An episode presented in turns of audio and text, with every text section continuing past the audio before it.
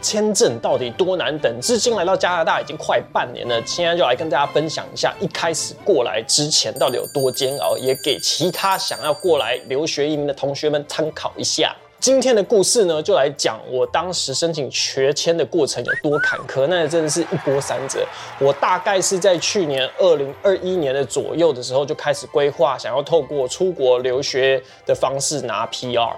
那当时呢，也做了很多功课。一开始呢，原本是想要移民到美国，但是由于留学美国除了比较贵以外，你要留下来能够顺利拿到工作签，是有一点赌博的成分在的。怎么说呢？美国的留学生如果要留下来工作，除了很看产业以外，还要看你雇主的脸色。接着我就看到了英国，英国跟现在的美国比起来就更难了，因为他们由于现在有接受难民的关系，工作是超级难找，很多本地人是根本就找不到工作，或者是至少要兼两份差以上。澳洲的话呢，我自己个人是去过了，那我没有到很喜欢，我觉得澳洲就是一个适合度假的地方，所以呢，最后澳洲也没有成为我的选项。最后我才得知，哎，原来加拿大也有这个选项。那加拿大也有好莱坞的片场在这边，所以呢，透过了 Vincent 的介绍下，就去上了这个语言学校的衔接课程。那顺带一提，这个衔接课程我是在线上的时候上课的，因为刚好当时还是在疫情没有解除的情况下，所以我当时其实是在台湾上完整个语言学校的衔接课程，通过了才申请加拿大的学校。那申请好学校之后呢，就可以来讲这个超级令人。繁琐头痛的签证流程，我完全不知道这个学签到底为什么会这么的难申请，而且等的时间有够久。我要在这边先讲，如果你是现在才看到这些影片，你会觉得说，哎，你的签证很快就下来，觉得我在胡乱的话，你可能要去查一下其他人到底等了多久才下来。你如果是很快下来的，那我只能说你是运气好，你算刚好是那个天选之人。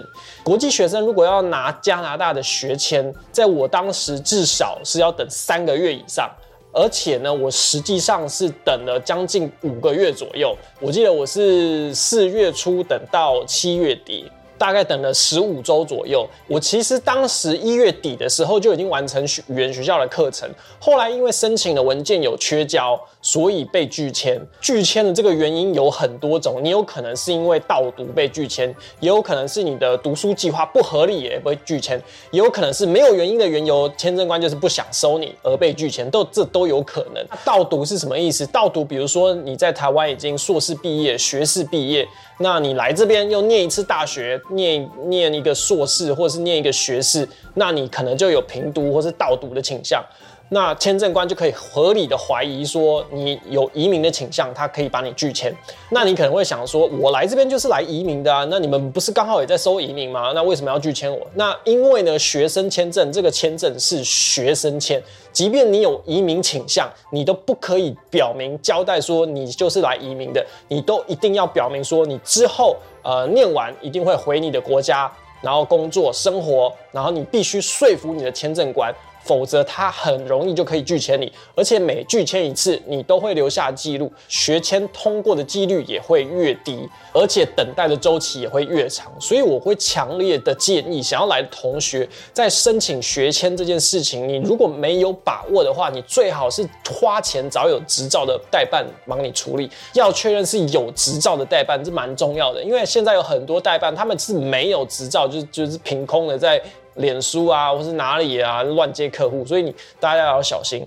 那我还记得我当时等签证等到就是超级不爽。对，所以大家在看我们 YouTube 频道有一则无限期停更的贴文，那就是因为我当时就是真的等到一个堵拦，因为你的签证是随时都有可能下来的。现在有很多人都会想说啊，最后不是等十五周嘛？那你可以先做正职啊，十五周之后再再辞职就好了。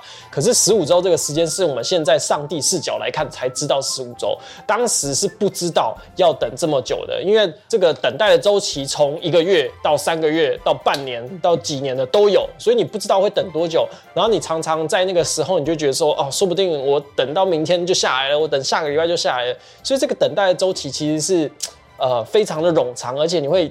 很煎熬的。而且呢，审签证的签证官是由不同地区的办公室审的。像我个人而言，我第一次被拒签是香港审的，那第二次的话是马尼拉审的，所以都每个人都不一样。也有人是在加拿大境内的签证官审的。那可能还有人会想说，哎，那你打电话去 IRCC 问不就好了？然后其实人家 IRCC 他们早就想好对策，他就是不让你打电话去催他们。而且就于这件事情呢，台湾其实在数据上来说还是下千块的。为什么呢？因为我开学之后，我有跟我的同班同学炫耀，因为我觉得这件事情还蛮值得拿去分享的。就那我就跟他讲说，哦，你知道吗？我签证等半年，等超久了。然后我们班那个同学他就不吃不屑的一笑，他就说半年，你知道我等多久吗？两年，两年。哦，我当场直接傻眼。但是我那个同学他是从伊朗来的，所以大家如果你有计划要来的，你真的要提早一年准备这些东西，包含你的语言证明，还有你的签证申请，跟这离离口口你要准备的文件，因为你不是第一次递签就成功，你有可能还会被拒签。万一拒签了，那你的时间不够，你可能就要再延后一年，是一年哦。之后我也会分享我到这边发生了什么故事，跟大家分享。那各位观众，如果你们有任何跟加拿大留学或是移民有关的问题，都可以在下面留言告诉我们。我们下部影片见，拜拜。